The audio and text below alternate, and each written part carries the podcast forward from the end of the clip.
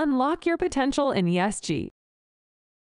Good afternoon, everyone, and good morning, good evening, wherever you are. And uh, welcome to the 13th episode of the ESG Career Talks. Uh, my name is Philbert Tong. I'm from ESG Matters, and it's my great honor to welcome you all to today's section. So, this hour long session is hosted, hosted once again by Matters Academy, which is the uh, educational arm of ESG Matters. And if this is your first time joining us, Matters Academy is an online learning platform where you can learn about sustainability and ESG concepts in lectures uh, and training courses. So, stepping into the second year of this Career Talk series, we're once again going international. Uh, we've invited speakers uh, from two uh, sustainable fields uh, from the UK today. So, we have Ms. Ding Li, Senior Strategy Consultant at Longevity Partners, and Mr. Jonathan Li, uh, Associate Director of Sustainability at Savills UK. So, welcome, uh, Ding and Jonathan, and thank you so much for joining us today. Please also join me in welcoming back our very own Dr. Glenn Frommer, uh, the founder of ESG Matters and Sustainability Pioneer, to host this panel. So in this upcoming session, the speakers will share a little bit about their observations uh, on ESG trends, their views on ESG skills and careers, and a few words of advice and insights on job prospects. So thank you so much, and I'll hand it over to you, Glenn. Thank you, Philbert. Welcome, Ding and Jonathan, to this session about paving your pathway in sustainability. Uh, we look forward to having a very interesting talk. Uh, today is a bit unusual because we have people joining us from the UK. So we're going to be focusing on what skills are needed in the UK, how to get to the UK or other countries. So let me start by introducing Ding. Ding, if you could tell us a little bit about your role in longe- Longevity Partners, what you do, please. Yes, absolutely. So, hi everyone, I'm Ding Li, Senior Strategy Consultant at Longevity Partners. Longevity Partners is a multidisciplinary sustainability advisory firm, and we serve real estate and infrastructure funds across, around the world. So, we're operating in over 40 countries, working with over 100 institutional investors.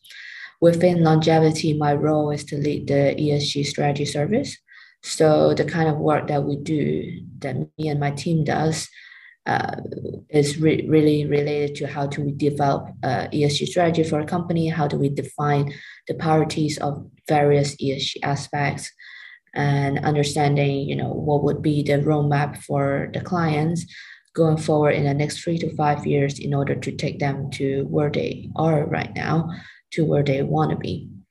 So most of the time we work with clients that wants to be industry leaders. And therefore we need to you know craft out the path for how they, they get their um, ambitious yet practical action plan. Okay. Thank you. Um, if i could ask jonathan same question? And give us a short introduction to savills. Yes certainly Hi, uh, this is Jonathan from Savills UK. So basically, I think quite a bit of you will have heard of Savills. Savills is a global real estate service company with operation in over 70 countries, uh, including Hong Kong. So uh, the core services that Savills provide is obviously about like property management, property acquisitions, valuations, and transactions, for instance. And uh, sustainability is a relatively new business arm here in Savills. Uh, headquarters basically as a supporting services to our all other departments within the companies because nowadays we have got a lot of clients from the real estate sectors or asset manage asset managers starting to look for solutions related to ESG management. Yeah, because everywhere, every country have got new regulations and policies coming up due to uh, to tackle all, all those global issues out there, including climate change. Yes, that's why we believe that. Yeah, we have got a very significant role to support all those real estate companies to uh, uh, help them to integrate ESG into the day-to-day operations, building management, or even in, in the transactions of property, etc. Yeah. So yeah, a very rough introduction. Yeah. Thank you. Good. Thank you. Ding, if I could just over to you, how big is Longevity Partners? How many people work get work there? I think we we've been growing really fast. I think we're at around 150 these days. Our headquarters in London, with offices in Paris, Amsterdam, Munich. Recently opened one in Milan. Uh, three offices in the in the U.S. and we're also going to open one more office in Tokyo, Japan. Great, Jonathan. Same question. How big is Savills? That's a very good question. I, actually before this talk, I I checked Wiki. uh, we have got forty thousand, yeah, around forty thousand of co- colleagues across the globe. Yeah, and we I think we have got around eight thousand in the UK and two thousand in Hong Kong. Yeah, so yeah, so both the UK and Hong Kong are, are one of our major operations. Yeah. Great, thank you. Um, the uh, vast majority, well, the majority of our uh, participants today are university students. So we're going to spend a little time talking about skills and competencies. And just to go a little bit backwards, Ding, if you could start and tell us a little bit about your path to working with ESG strategy in, in longevity. Yeah, yeah. Wow, it's gonna go all the way back. um, I actually wasn't trained at university as a sustainability or ESG professionals because at the time when I was a student, um, there's no such kind of subjects in, in university. So I studied environmental science for a bachelor degree and environmental engineering for my master degree. But I'm lucky enough um, that I was I was in my first company that does carbon accounting, um, science-based target setting, um, and we also developed ESG strategy for companies, focusing mo- mostly on environmental issues. So at that time, as a as a early as a start of my career, I work a lot on you know technical work, um, you know understanding you know how to calculate carbon emission, how to model carbon emission, and there are quite a few projects that I'm quite proud of at that time when I was working with the company. But I then wants to understand a little bit more about how ESG works in a company, really covering environmental, social, and governance, all the aspects. So I then moved to a rating agency and to evaluate company based on their ESG performance. It was a very short period of time. At that time, I was um, I spent some time in Europe, so I was working in Paris for some time. Um, but I realized consultancy wasn't really, I mean, a rating agency wasn't really for me. I really, really like my consultancy work. So I moved back to Hong Kong um, to develop the corporate sustainability service for an engineering firm. And the firm is a global company with around 20 offices around the world. And my work there is to develop the corporate sustainability service across Asia Pacific and I think at that time, until I left, it was the only office with corporate sustainability service. So at that time, we were also delivering um, international projects, even in the UK. Okay. So after yeah, after I've left, then I moved to CLP, uh, which is the largest power power company in Asia Pacific, and then I got recruited when I was in Hong Kong to move to the UK and work for my current company at Longevity Partners. Okay, that's very interesting. So your start, your basic education is environmental sciences and environmental management. Correct. Okay, Jonathan, if I could ask you the same, how did you wind up in the UK? Uh, that's a long story as well. Yeah. So uh, I, I, in short, I studied geography. Yeah, because back then, yeah, I, I, I graduated for quite a bit of time already. Yeah. So my career, I worked in sustainability for 14 years. So back then I studied geography. Uh, I, I would say that I'm lucky en- enough to try like different aspect of work in terms of re- that are relevant to sustainability. Yeah. So uh, basically, I have been an editor for sustainability textbook as my first job. Yeah. So after that, yeah, I, I joined uh, Hong Kong U in the back then Kadoorie Institute uh, to work on, for instance, uh, organizing uh, international sustainability conference, uh, participate in one of the first uh, social impact assessment in Hong Kong for government infrastructure. Then I moved to AECOM, yeah, and I I'm lucky enough, yeah, to participate in project for Asia Development Banks, having calls with, uh, for instance, uh, Bangladesh officials, Maldives, Maldives officials, and uh, yeah, have been to like uh, the border of Myanmar and mainland Chinese for some acquisition of mini hydro projects. And then I moved to Business Environment Council and, and to deal with CEOs of businesses, uh, organizing awards, having CEO presenting to you to pitch you about their sustainability achievements. And at the same time, I have the chance to organize a green tour for public estate residents uh, on community engagement projects.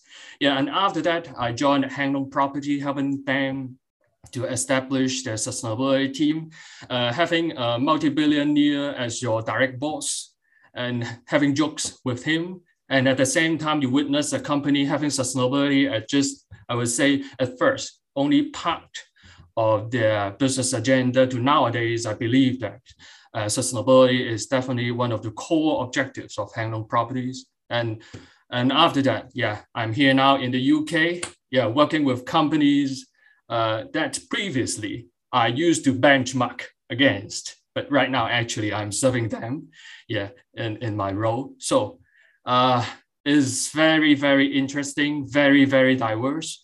Uh, in I would say it is not easy. Uh, I still remember the days when I have got toothbrush uh, in my office. Yeah, but it is definitely fun. Both of you have had a, an incredible professional journey, and I know that it's going to continue for some time. Yeah. Ding, if I could ask you, if you were talking to yourself back at the start of your education, what would your advice be? I would say just take it easy. Everything will work out. Because I think a lot of um, a lot of us, you know, start leave the university thinking, you know, what am I going to do with my career? But I think as long as you follow your passion as long as you you you, you really make sure you capture all the opportunity that you could and prepare yourself um, be open-minded um, it will only be good things that happens to you. You said follow your passion. What's your passion thing um, i think in general i just want to i think at the first at the start of my career i think climate change carbon emission environment is you know what drives me into my career. But nowadays after seeing you know so many companies struggling with also other social issues governance issue i think right now what i'm working on is really holistically um, advising company on how to deal with sustainability um, your impact to the environment to the society and in managing your company as as a whole now, then your career has been a uh, bit in Paris and now London. How difficult is it to go from Hong Kong to Europe and start living in a very different environment? Um, to be honest, I think um, it, I wouldn't use difficult to to to to describe it. I actually think it's a quite an adventurous journey, and you would realize if you're. I mean, people come to London and they realize it's actually not so different from Hong Kong apart from the architecture and, and, and the people on the street because and the temperature and the, temperature and the weather perhaps but i think as long as you come with an open mind um, i think especially everyone in hong kong i would say mostly everyone uh, speaks english in, in a level that is conversational and understandable so um, it wouldn't be it's not really an issue um, coming here and finding a job here. So, and I think Jonathan can also tell you there are a lot of career opportunity here in the UK, especially for ESG professionals. Thank you. We'll get on to that in a moment. Jonathan, you're speaking to your younger self. Mm. What would you say? Sorry, sorry. Jonathan, you're speaking to your younger self. Ah. What would you say? Uh keep the passion. Yeah, I, I, I really agree with Ding.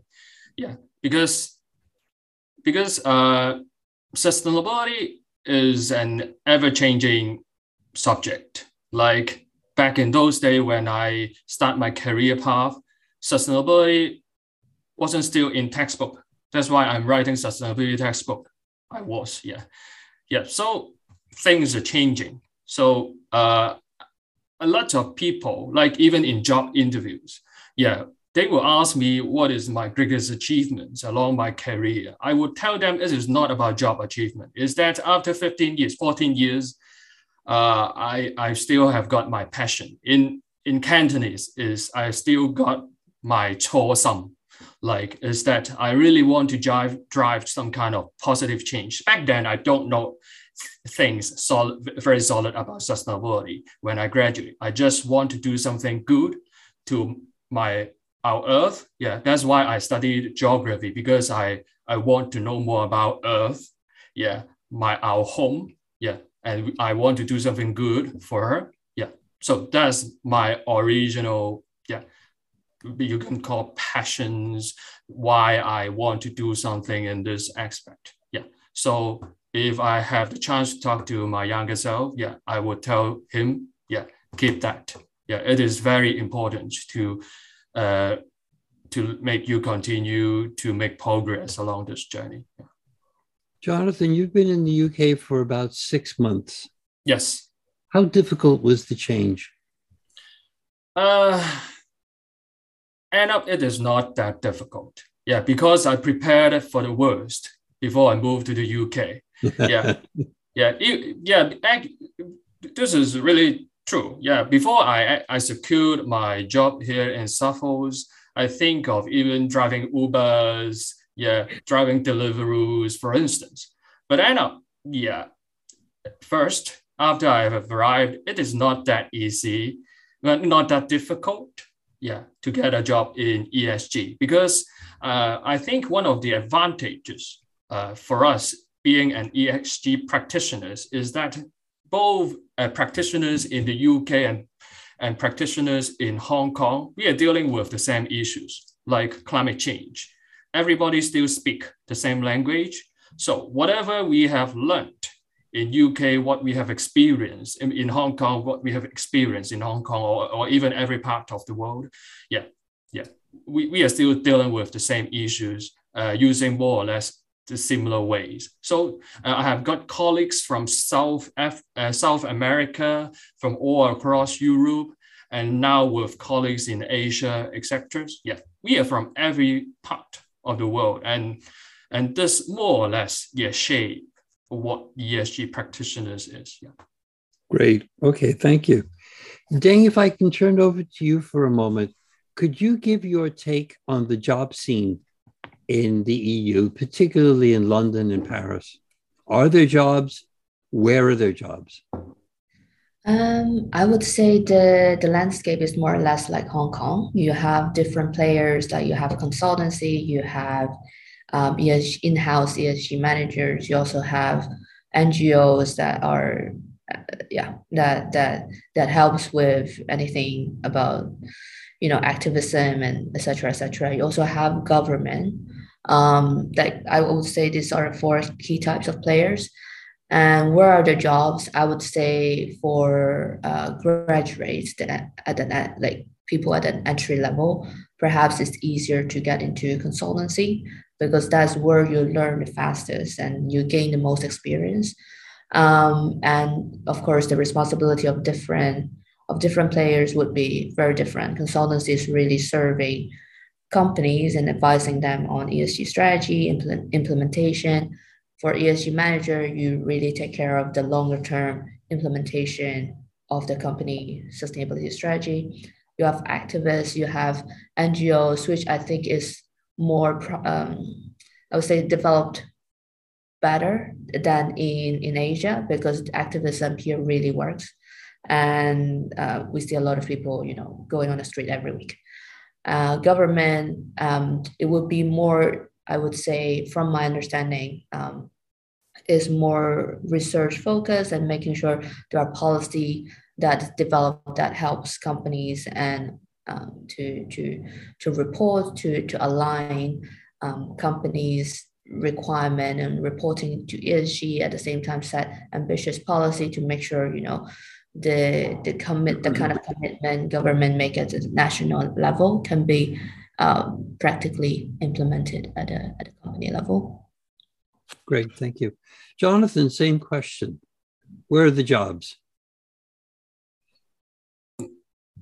Um, I have just been here for six months. Yeah, so I might not be in the best position to describe the entire uh, employment landscape here in the UK, but at least uh, for Savills, uh, we keep hiring. Yeah, and it is very, very difficult for us to hire. Yeah, because there's so many jobs out there. Yeah, especially after COP26, it feels like uh, everybody wakes up and they believe they need to start to do something, at least on climate change. And in parallel, there are new policies rolling out from the UK government to achieve net zero. That's why every company is acting. Yeah.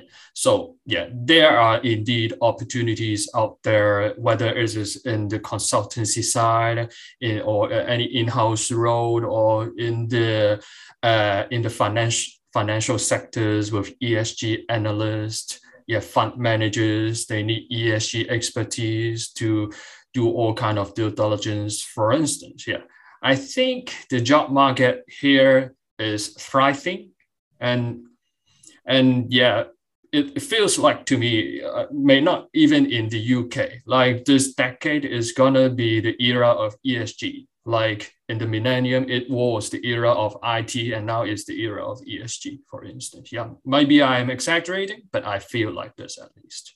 Yeah. Well, I would hope that you're not exaggerating, and there really is the field, because there's clearly a need for it. For both of you, and I'll take you first, Ding. If I'm in Hong Kong studying, learning about it, environmental management, etc., how do I get the information? how do I actually learn about opportunities in uh, the EU in London? Um, I think just keep your eyes open, keep your ears open. Um, make sure that you subscribe to newsletter. Make sure that you go to events. You are up to date with all the market trends. There are so many regulations coming out from the EU, um, especially with the finance, with the real estate sector, which I'm focusing on. And so you just need to make sure that you know it's a it's a it's a it's a it's the days where information is just flooded and there's no there's no there's no restriction where how you can access information but you just need to know um, where to find it which is to subscribe to newsletter making sure that you you look into news you perhaps attend some of these kind of events of of matters academy um, so uh, I think if once if you're interested in certain subject, um, there's no there's no limit of where you couldn't find those information. I don't know if I'm answering the question, but that's what, no, that's mean, what I uh, certainly looking at newsletters, uh, looking in the uh, in the newspapers for jobs wanted is certainly a way to go. Uh, what's the activity within the professional support behind all this. Is that a way that youngsters, uh, young people can get going, make contacts as maybe student member? Mm, absolutely. I think, in, especially in Hong Kong, I think these days there are a lot of volunteering opportunity. There are a lot of um, events, you know, uh, from Business Environmental Council. There, I think even the government has some sort of um, uh, initiative to recruit young young talent into the government to, to advocate for sustainability. So uh, I believe a lot of NGOs also provide that kind of support. And you know, just by reading, for example, you go to any companies, go and read their sustainability report. You know what the company does. Um, it, once you read one sustainability report, five sustainability report, you basically already know sort of the landscape of what what kind of initiative a company is doing.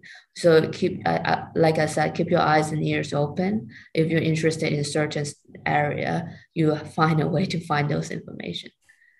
Thank you, Jonathan. You said Savills is forty thousand people with eight thousand in the UK. Mm. So clearly, working in Savills, you get the connection back to the UK. Where do Yeah. you find information on jobs available?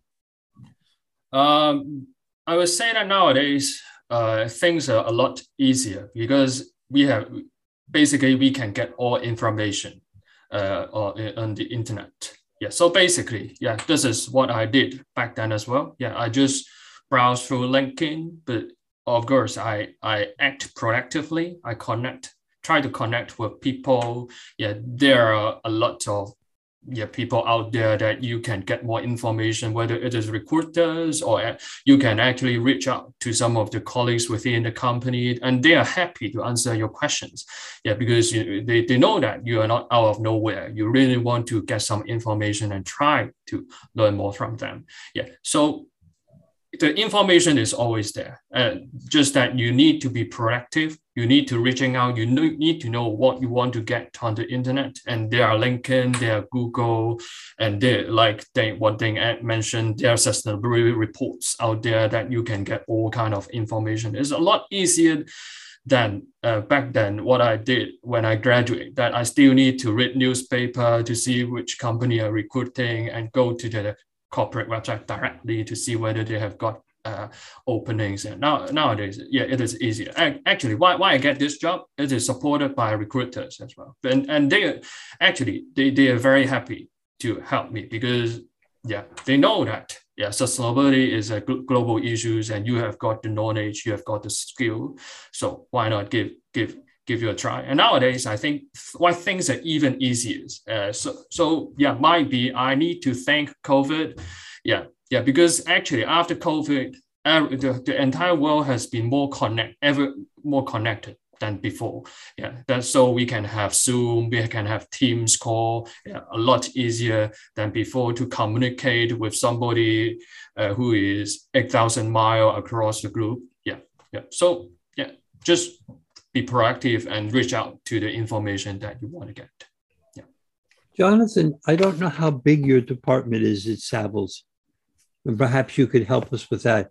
But if you're looking for somebody to join, how would they be forming their CV or how would they be writing their letter to you?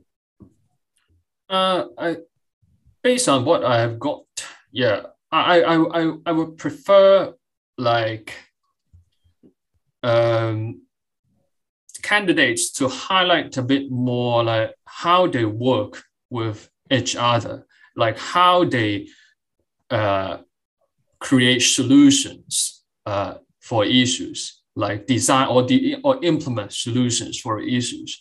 Yeah, I would appreciate that you highlight a bit more like what exactly are the knowledge that you know, but uh, we want to know more about how you actually get things done. Yeah, because sustainability, being a ESG practitioners or sustainability practitioners, I think uh, the core uh, factors, like the key factors, isn't about wh- whether you have got the knowledge. Yeah, because after all, being practitioners, we, we are trying to convince other to support your goals. It is not that you implement the goals because we are dealing with global issues. We ESG practitioners cannot can never solve climate change. We need to engage everybody else to solve climate change together. So that's actually the skill set we need instead of just the knowledge itself. Yeah. So highlight more how you get things done, how you engage with people, how you design solutions that can help you engage people. Yeah, this is the key things I, I, I would like to see from candidates. Ding, if I could turn to you with the same question. Yeah. People That's submitting CVs and letters to you. How Yeah. what would you like to see? Absolutely. I think I've been thinking about the answer while while while Jonathan was answering the question, but Yeah. I think I have to be very frank. Is um, on CV, I will look for experience. I'll look for relevant experience. Um, so if I see that person really, you know, okay, that, that person's fresh out of college, of course, they won't have working experience. But if I see perhaps in in the university, um, they've joined certain committee or they have joined join you know a join university initiative for example i, I want to see keywords like climate change, green finance, or or strategy development, etc., etc. If I see that on a CV, whether it is actual working experience or initiative or experience that this candidate try to, you know, find during their, their time of their study, it tells me that this person is really motivated and they want to know more about the industry. And of course, when I interview that person, if that person really knows about what is happening in the industry, perhaps through conference events that they have attended, um, that they can tell me, you know, what is happening from from the opinion what is happening in the real world.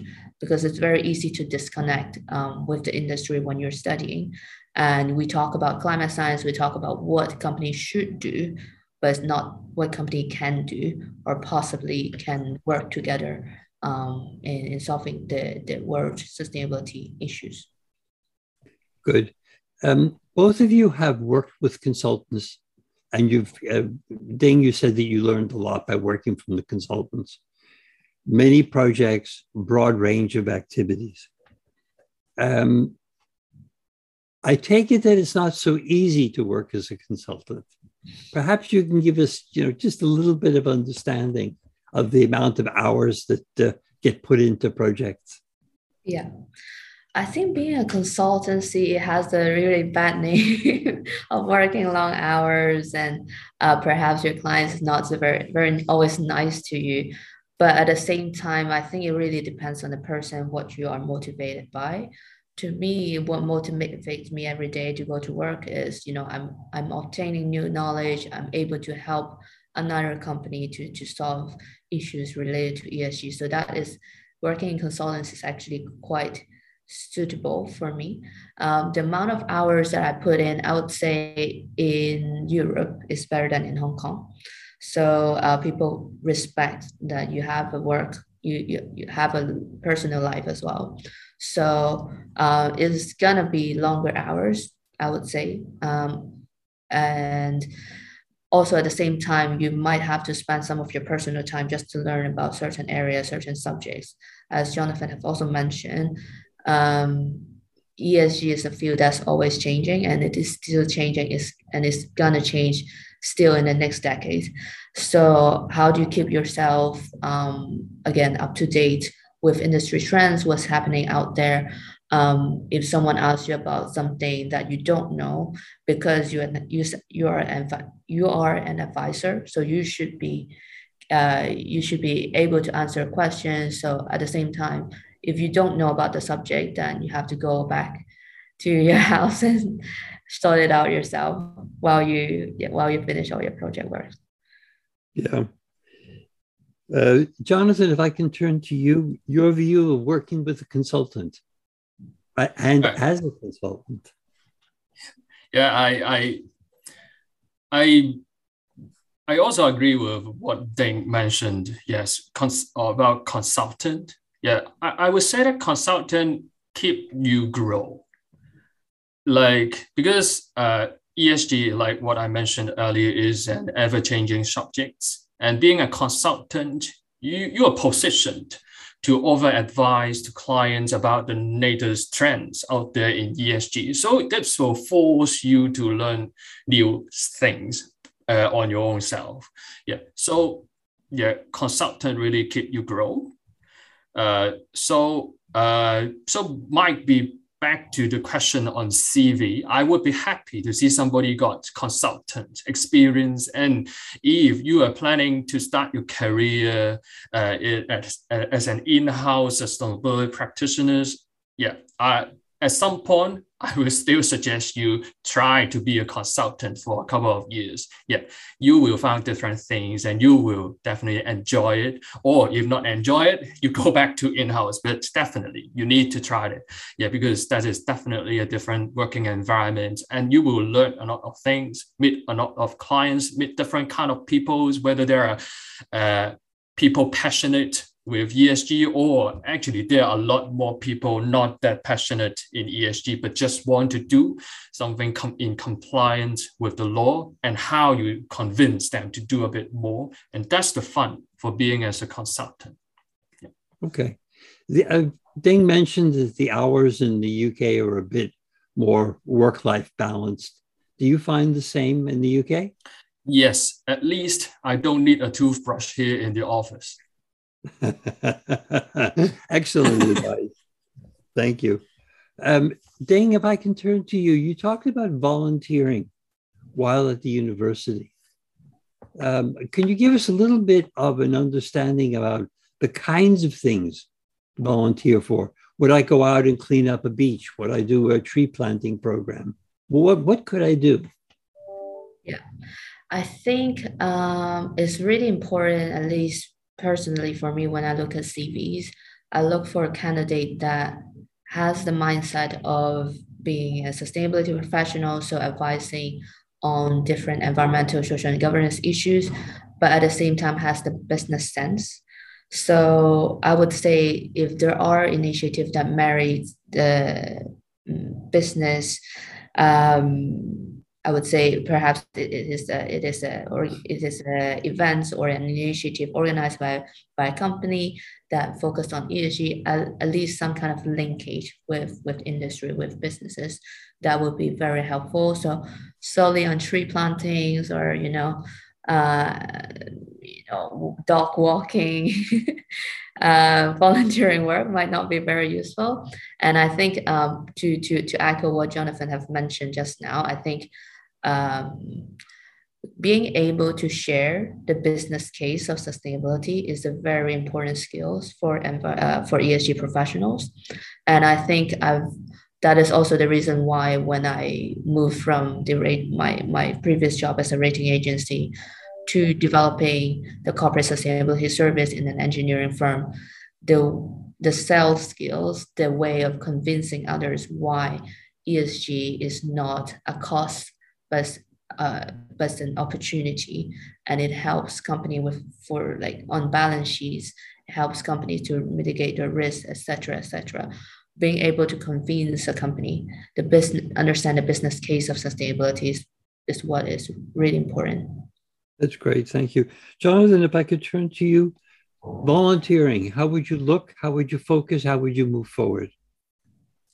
Yeah. If if you have got spare time, yeah, definitely some volunteering work will help uh, widen your exposure. Especially, yeah, a lot of I would say even most of the volunteering works out there, all are ESG themed. Whether you you you are working on the social side or environment side, yeah. So at least, yeah, this is something that you don't use to work with in your day-to-day work because when you are serving business clients, but when you are working in volunteering uh, works or activities, it would give you insights on how to connect those things back to the business sectors. For instance, I, will take it as an example. Right, recently, I, I, I met an, an a, a startup, yeah, working on tree plantings as well, you're using some kind of uh, mobile technologies to encourage people to or, or treat plantings as an act for carbon offset. So whether there are opportunities, actually we can leverage that and connect that to business. So any co- potential collaboration between the, the this this uh, charitable organization and the business. So if you, you have you, you, you participate in their voluntary activities, yeah, in the meantime, it gives you some new insights on whether you can offer new solutions to your client as well. So it is a learning process as well. Like I always tell others, learning is not about you go back to school and study another master degree. Yeah, this might be one of the options, but this is not the only options. Do a lot of things out of your own responsibility. This is a learning process as well. And I would say this is more effective and could be more important. Yeah. Great, thanks. I have one last question, and it's a simple one. We've talked about ESG, we've talked about sustainability, we've talked about carbon accounting, we've talked about um, business targets and all that. We haven't talked about finance. Ding, if I can turn to you first, what guidance would you give younger people, younger professionals regarding learning about finance? Mm. It is a it is a good question. Um, you mean learning about finance as in how the finance industry works, or how a company finance ESG initiatives? Both, really. What would you think would be best for young people to pick up? Yeah, I think I, I again I have to echo what Jonathan had mentioned. There are so many, you know, especially ESG is such a broad sub, uh, such a broad subject, and there's so many industry that can that you can touch on. Finance is one of them, which is quite prominent these days. And even for me, I'm not a finance. Uh, I'm not trained with a finance background. What I have to do is I have to take courses myself to learn about how the industry works. And even these days, after after seven eight years in my career, and I think I'm still constantly taking courses because I need to know what is happening in the industry, what how my company's business model works. So when I'm serving real estate investor, I want to know how different players act in, in, in the industry. The same for finance and the same for other industry as well. Um, if you're working with a manufacturer, if you're working for, for a fashion brand, for example, you need to understand what's the process of, of the company. You need to understand how the industry works. So I think that answered the first part of the question. Um, let me finish the second part quite quickly about financing ESG initiatives. So I would say each company has their own way. Um, it, it really depends on uh, what's the company culture? And I, I couldn't i don't think there's a one size fits all approach about financing esg initiative but definitely being able to sell the business case of sustainability will help um, companies to to find a way to finance esg initiatives. Great thank you. Jonathan if i can turn to you. Mm. finance. What yeah. do i need to know for this one, I echo what Ding described as well, because yeah, I, I would try to tweak a bit this question. This is not just about finance. Is that being a sustainability professionals, uh, we need to know what others are doing instead of what you need to do.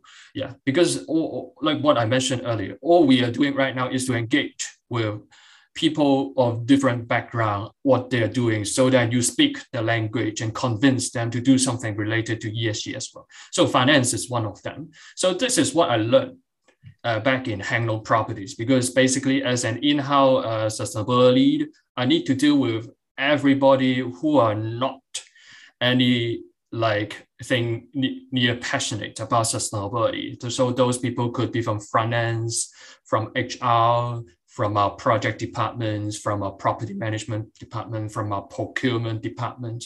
So the first thing that I did is I learned what actually they do in the day-to-day work and see whether there are opportunities to start to uh, speak with them on ESG based on what actually they are doing. So yeah, so I, I, I learned about recruitment. I learned about like how to read uh, balance sheets, under the, understanding the accounting principle, for instance, because I, I need to speak the language first. Yeah. So yeah, spend some time to observe what others are doing and speak to them, understand uh, the concern, the obstacles that they have, and their capacity as well. Yeah, uh, being an ESG professional is always about learning uh, what others are doing as uh, uh, as important as what we doing. Yeah. Thank you, both Jonathan and Ding. Thank you for your for, for responding to my interview questions. So big, big thank you to Ding and Jonathan again for sharing your stories. Uh, it's very, very inspiring to hear from practitioners that are actually in the field. And uh, it's very interesting to hear the difference between uh, speakers in Hong Kong and, internationally in UK. So we hope everyone had a great time with us and learned a lot. So today's session is coming to an end, but we are sure that this will be the start of your uh, ESG and sustainability professional journey.